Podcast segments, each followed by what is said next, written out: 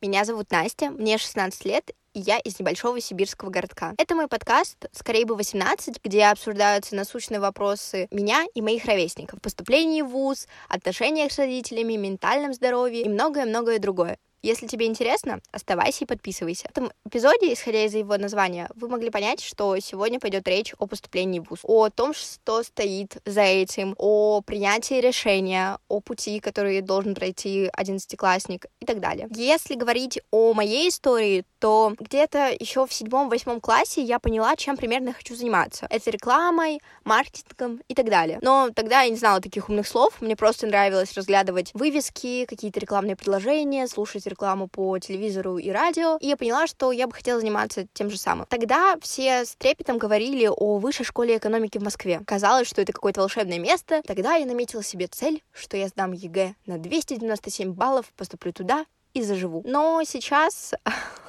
Э, находясь уже перед 11 классом, я, конечно, немного сбавила свой пыл и понимаю то, что такие баллы очень трудно достигаемые. Ну, я думаю, что мы об этом поговорим после. При этом от своей мечты, которая появилась у меня в седьмом-восьмом классе, я не стала отказываться. Все так же хочу развиваться в сфере маркетинга, связи с общественностью и каких-то коммуникационных стратегий и так далее. Но наблюдая за своими друзьями и ровесниками, которые очень долгое время не могли выбрать специальность или сферу, которая была бы им интересна, я посмотрела с некоторым недоумением, но теперь я и правда понимаю, что это тяжелый выбор, и на эти раздумья меня натолкнул подкаст Сони и Михаила Шац, это отец и дочь, соответственно. Их подкаст называется «Папа, закрой дверь», где обсуждаются детско-родительские отношения. Я слушала выпуск с гостей, журналисткой Ириной Шихман. Там завязалась, ну, такая весьма душевная перепалка между Соней, представителей зумеров, она немногим старше меня, и Ириной. Ей где-то 35 лет, что-то около того. И Ирина высказывала свое недоумение в адрес э, нашего поколения, потому что мы слишком долго не можем определиться с чем-либо. Соня ответила ей, что это абсолютно нормально, потому что в наше время перед нами стоит куча возможностей, глаза разбегаются, а ты не можешь принять столь ответственный выбор, который будет решать твою, ну, какую-то судьбу, в кавычках, в ближайшие пару лет. Поэтому профессиональный выбор дается 17-летним подросткам с большим трудом. И если обращаться к какой-то научной статистике, то 60% подростков по всему миру испытывают тревогу перед поступлением в ВУЗ. Данная проблема не касалась меня, но при всем этом мне было страшно, потому что я планирую и четко поставила перед собой цель, то, что я переезжаю в Санкт-Петербург при помощи поступления в ВУЗ. Когда ты растешь и живешь в одном городе, городе 16 лет, тем более никогда не меняла школу, я 11 лет учусь в одной и той же, плюс-минус одними э, теми же людьми, все равно я понимаю, что это стресс, потому что твой накопленный опыт и все, что ты приобрел здесь, грубо говоря, на своей малой родине, это все обнуляется, и все эти связи нужно выстраивать заново. Конечно, мне жутко страшно, но при этом интересно, получится ли, выйдет ли, а если получится, то как, каким образом выстроится моя жизнь. На этом, я думаю, хочется закончить свою историю, и мне стало интересно, в принципе, как подростки совершают какой-то выбор, как они находятся в условиях какой-то неопределенности, а неопределенность — это принятие столь ответственного решения, и я наткнулась на очень интересное исследование, в котором, если подбить все выводы, оно заключалось в следующем. То, что толерантность к неопределенности повышается с возрастом, и чем старше подросток, тем он более спокойно относится к ситуациям неопределенности и даже предпочитает их. В принципе, если говорить о положительном отношении подростков к неопределенным ситуациям, это связано с их самостоятельностью, высокой мотивацией, достижений. Предпочтение таких ситуаций связано с их коммуникативными способностями, высоким уровнем самостоятельности подростка. Если привести на более простой язык, то подросткам гораздо легче, чем взрослым, находиться в ситуации каких-то неопределенных, где непонятно, что будет дальше, потому что мы более легко можем приспособиться вследствие наших каких-то более развитых коммуникативных способностей, потому что мы часто, в принципе, заводим новые знакомства в юном возрасте, чем в более зрелом. И также подростковый период — это тот период достижений, где ты пытаешься захватить все, попробовать все. Это тоже играет на руку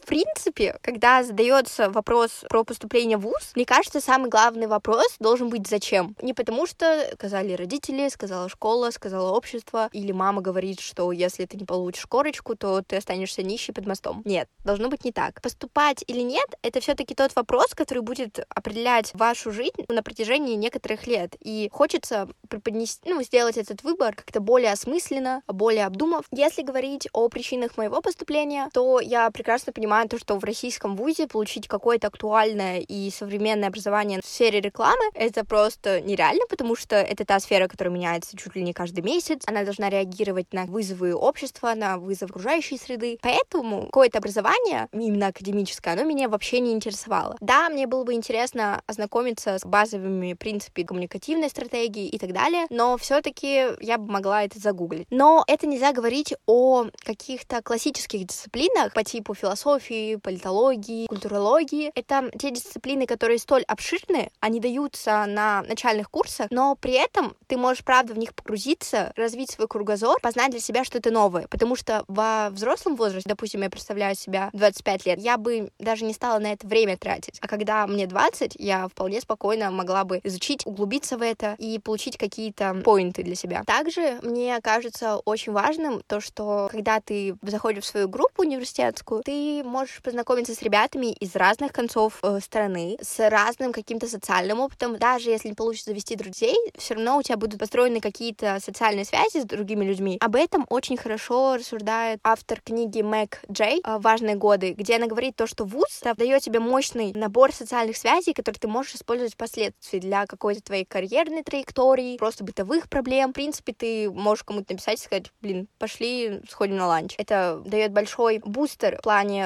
роста и развития в другом городе, да, и даже если это твой город, то все равно это никогда не будет лишним. Также до 24 февраля я очень хотела поехать куда-то по обмену на семестр или, может быть, даже на год. Сейчас, насколько я понимаю, эти программы в большинстве отменены, но все-таки в каких-то вузах они остались. Может быть, ситуация разрешится. По крайней мере, я не перестаю в это верить. Но это мои причины для поступления. У вас могут быть совершенно другие. Кому-то нужно получить и правда хорошее академическое образование по типу медицинского, политологического, архитектурного, инженерного, что-то связанное с промышленностью и так далее. Кому-то нужна корочка, чтобы поступить в учебную ступень магистратуры, аспирантуры или поступать и получать другое высшее образование за границей. Это тоже может являться причиной. Мне кажется, для мальчиков тут не столь актуален вопрос, а нужно ли мне поступать, а какие причины за этим стоят, потому что они не хотят идти в армию, вуз гарантирует тебе отстрочку. И такая причина тоже имеет право на существование. Но если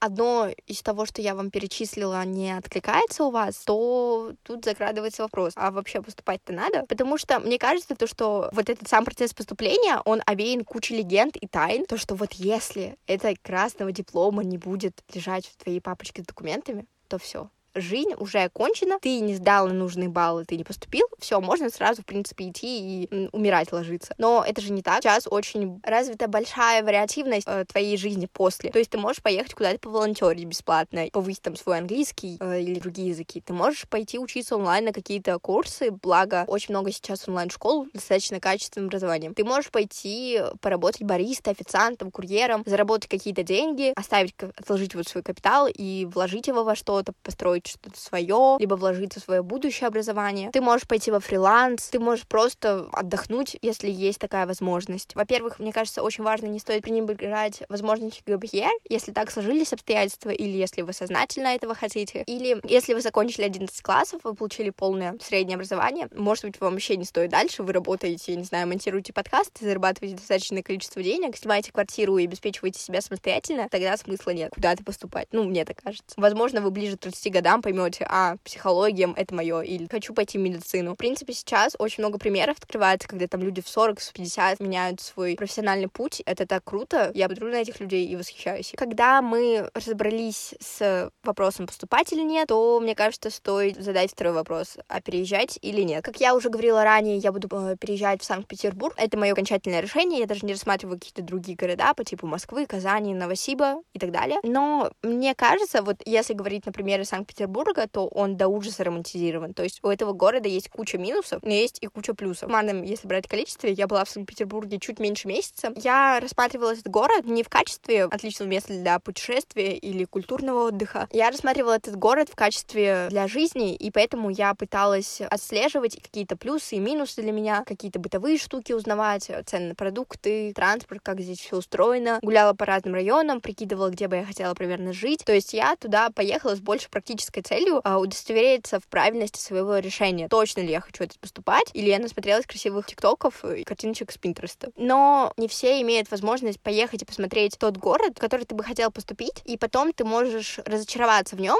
и все равно потерять какое-то количество времени. Конечно, можно переехать, перепоступить, отчислиться и так далее, но все равно, мне кажется, ошибки совершать не страшно, страшно больше терять свое время, которое ты мог провести в том городе, в котором ты хотел жить дальше. Возможно, кто-то хочет остаться вообще на ПМЖ и не переезжать после окончания университета. Поэтому все-таки, если есть возможность поехать хотя бы на неделю, этой возможностью точно нужно воспользоваться. Если мы говорим о том случае, когда у человека нет финансовой возможности у семьи платить его поездку, то здесь мне на ум единственное, что приходит, это конкурс «Большая перемена». Если ты становишься полуфиналистом этого конкурса, если я не ошибаюсь, ты едешь либо в Артек, либо в Океан. Я была в подобном лагере в Орленке, и это просто бесценный опыт. Я советую каждому, если у него есть такая возможность, участвовать в этих конкурсах, ехать в лагеря, потому что, правда, и до сих пор меня эти воспоминания греют, хотя это было год назад. Я немного отвлеклась от темы, но также большая перемена, там некоторые конкурсы проводятся в городах, то есть если ты какого-то маленького города, и ты выполняешь испытания в более крупном городе, например, Новосибирске, при этом там есть возможность немного погулять по городу, посмотреть, познакомиться с ребятами из этого города и узнать что-то у них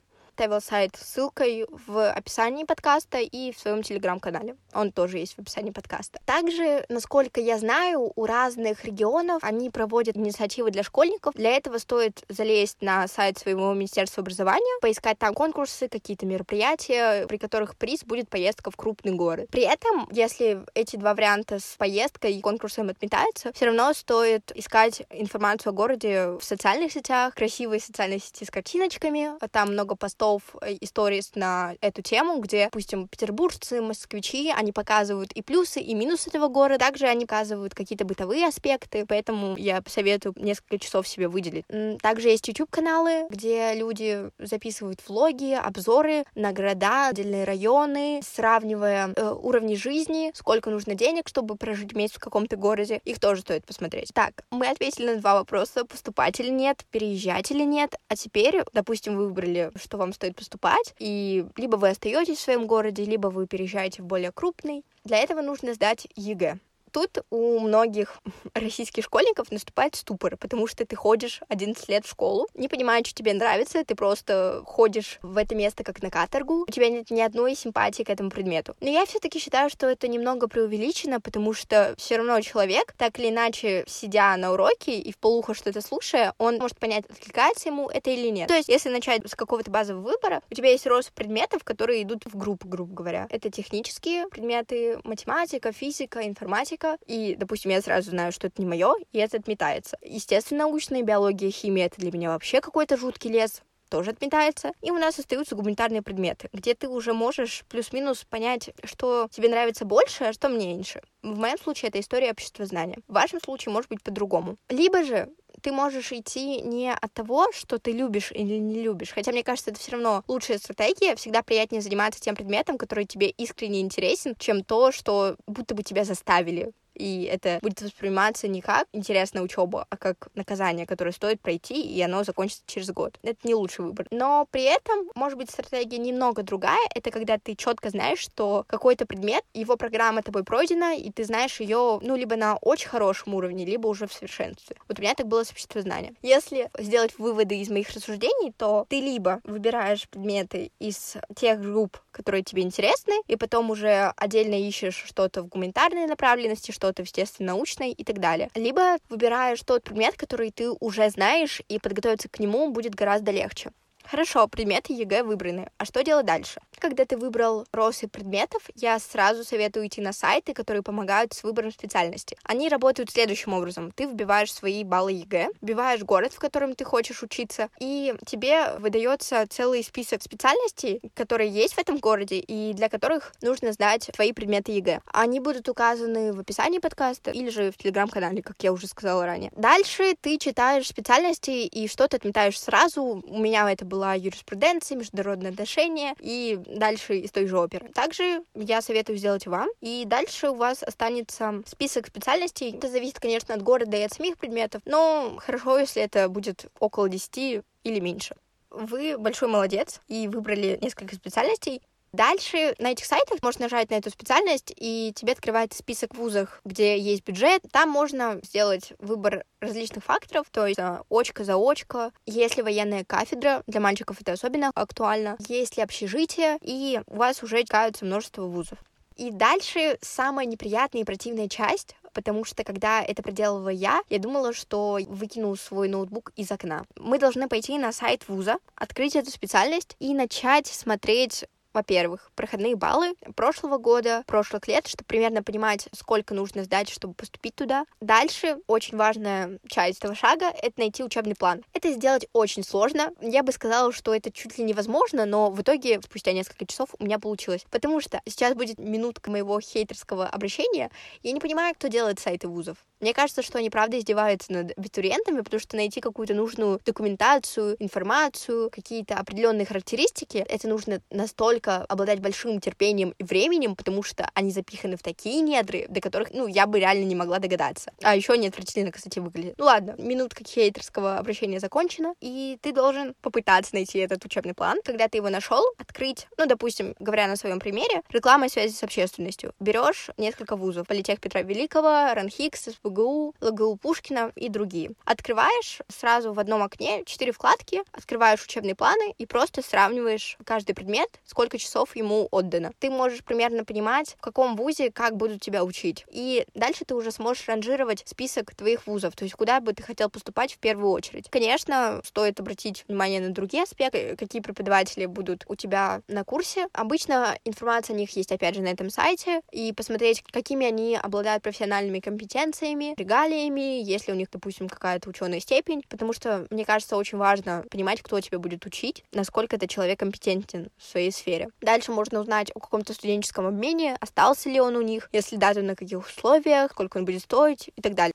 Дальше э, есть не супер очевидное решение, я, по крайней мере, мало от кого его слышала, набрать ВК твой факультет, куда ты хочешь поступать, твой вуз, соответственно, город, и тебе выпадет несколько десятков человек, каждому написать в личку о его впечатлениях в учебе, то есть что ему нравится, не нравится, спросить про общежитие, спросить о строгости, дисциплине, преподавателях и так далее. Да, конечно, не все люди откликнутся, но те, кто откликнутся и дадут вам какой-то развернутый ответ, они вам очень помогут, потому что одно дело все-таки читать на сайте, сайте, читать какую-то документацию, а другое дело, когда ты слышишь какие-то впечатления от настоящего человека, который уже через это прошел. Также, мне кажется, очень полезным группы ВК, чаты ВК, чаты в Телеграме, каналы в Телеграме, тоже реальных людей, которые учатся в этом вузе или на этом факультете. Обычно они там, во-первых, делятся мемасиками, что просто бесценно, разговаривают и обсуждают какие-то конфликтные ситуации на факультете. И, в принципе, они обсуждают бытовые вопросы учебы, которые вам смогут помочь помочь создать свое собственное впечатление о ВУЗе. В принципе, когда мы ответили на четыре вопроса, поступать или нет, переезжать или нет, как выбрать предметы на ЕГЭ и как выбрать саму специальность в ВУЗ, появляется актуальный вопрос, а как вообще готовиться? Это очень больная и щепетильная тема, потому что обычно, я не говорю сейчас про все школы, но в большинстве школ России говорят, мы учим школьной программе а не готовим к ЕГЭ. И они правы. В трудовом договоре учителей прописано то, что они обязаны нас учить в школьной программе. Но при этом находятся, правда, педагоги, которые отлично понимают актуальность успешной сдачи ЕГЭ для самих учеников, помогают, в нашей школе это тоже есть, также это есть в каких-то более крупных, успешных лицеях, гимназиях и так далее. Если говорить о более практическом стороне вопроса подготовки к ЕГЭ, то тут открываются три аспекта, даже четыре, каким образом можно сдать ЕГЭ на лучшие баллы. Мой выбор в этом вопросе — это онлайн-школы, потому что я живу в Сибири, холодно, и зимой куда-то тащиться в какую-то группу или репетитора не вызывает это у меня восторга. Ты можешь смотреть занятия в записи и это сделать в любой точке, где бы ты ни находился, то есть в школе, в очереди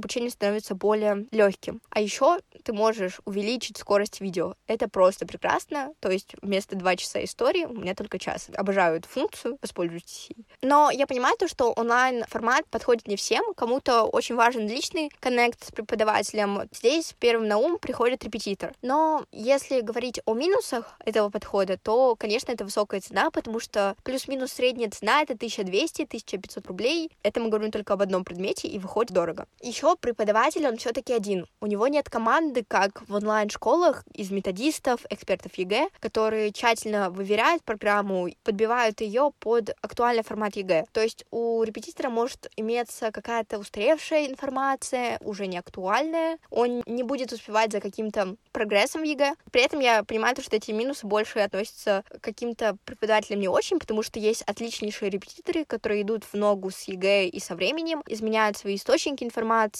дают задания из банков ФИПИ. Это супер и к таким специалистам хочется идти. Если вы найдете такого, и цена окажется для вас приемлема, я только за вас рада. Третий вариант — это группы, очные группы в каких-то образовательных центрах по подготовке к ЕГЭ в твоем городе. Но, опять же, из минусов то, что нужно куда-то ехать, и ребята из группы могут оказаться абсолютно разного уровня. Внимание сосредоточено на всех учениках. Тебе одному уделяется мало времени для каких-то твоих индивидуальных ошибок и вопросов. Но при этом в этих же группах появляется азарт, хочется решить первую задачку, пример, подобрать какой-то аргумент. И я знаю, что очень многим важно вот это ощущение конкуренции. И также, когда ты видишь людей, похожих на тебя, которые готовятся к твоему предмету, в одного возраста, это все равно какая-то коммуникативная среда, которая тебе тебе помогает. И по цене они плюс-минус приемлемы. Самостоятельный вариант подготовки также имеется, но мне кажется, что, во-первых, это страшно лично для меня, потому что перед тобой лежит огромный пласт информации, который тебе нужно изучить, переработать, отработать практикой. Поэтому, мне кажется, этот вариант, с моей точки зрения, актуален только для тех, у кого есть супер большая, крепкая и устойчивая база в предмете, и ее нужно немного доработать, например, отработкой второй частью или какие-то определенные темы. Для этого он может обращаться к репетитору, репетитором на индивидуальные занятия, там, один-два урока, какие-то спецкурсы брать в самих онлайн-школах, этот вариант кажется мне наиболее оптимальным, потому что ты тратишь мало денег, при этом ты сдашь ЕГЭ хорошо, потому что база уже есть, и ты просто ее немножечко доточил, доработал. Но, опять же, все таки вариант подготовки нужно выбирать, исходя из своих ощущений, из своего комфорта. Абсолютно нормальным, допустим, понять, что онлайн-образование не мое, и пойти к репетитору. Или, наоборот, от репетитора в онлайн-школу. То есть всегда в течение года можно можно изменить свою траекторию учебы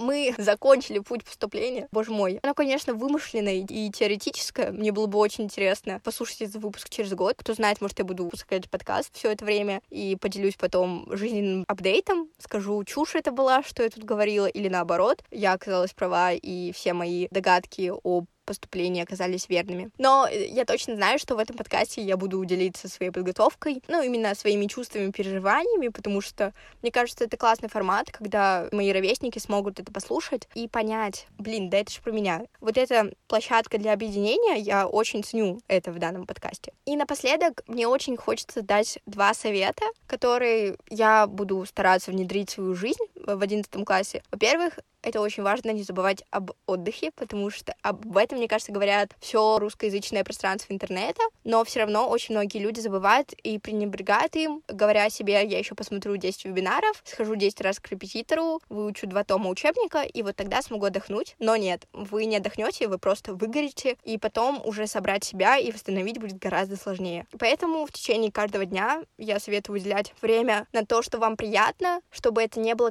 какая-то тяжелая интеллектуальная работа, а просто развлекаловка, спорт, танцы и так далее. А еще второй совет, который кажется мне важным и актуальным, это найти окружение, которое будет сдавать либо те же предметы, что и ты, либо просто будет сдавать ЕГЭ, и если их ты не можешь найти в, в своем классе в школе, то интернет-помощь, разные сообщества, группы в ВК, в Телеграме, они могут помочь найти единомышленников. Все-таки, когда чувствуется единение, это важно, потому что ты понимаешь, что проходишь этот путь не один, и каждый может поддержать другого. И, в принципе, делиться своими чувствами и переживаниями с кем-то по поводу ЕГЭ, учебы, поступления, переезда и так далее, это абсолютно нормально. И наоборот, это даже лучше, потому что когда ты выскажешь что-то, другой человек может как-то тебе посочувствовать, выразить поддержку, что очень ценно, дать какой-то совет или посмотреть на ситуацию с иной стороны. На этом моя большая тирада заканчивается. Я надеюсь, вам было интересно и полезно. Подписывайтесь на этот подкаст, ставьте звездочки, лайки и так далее. До скорого. Кстати, напоследок, все, кто послушал этот выпуск, сдадут ЕГЭ на 300 баллов. Вот прям сто процентов.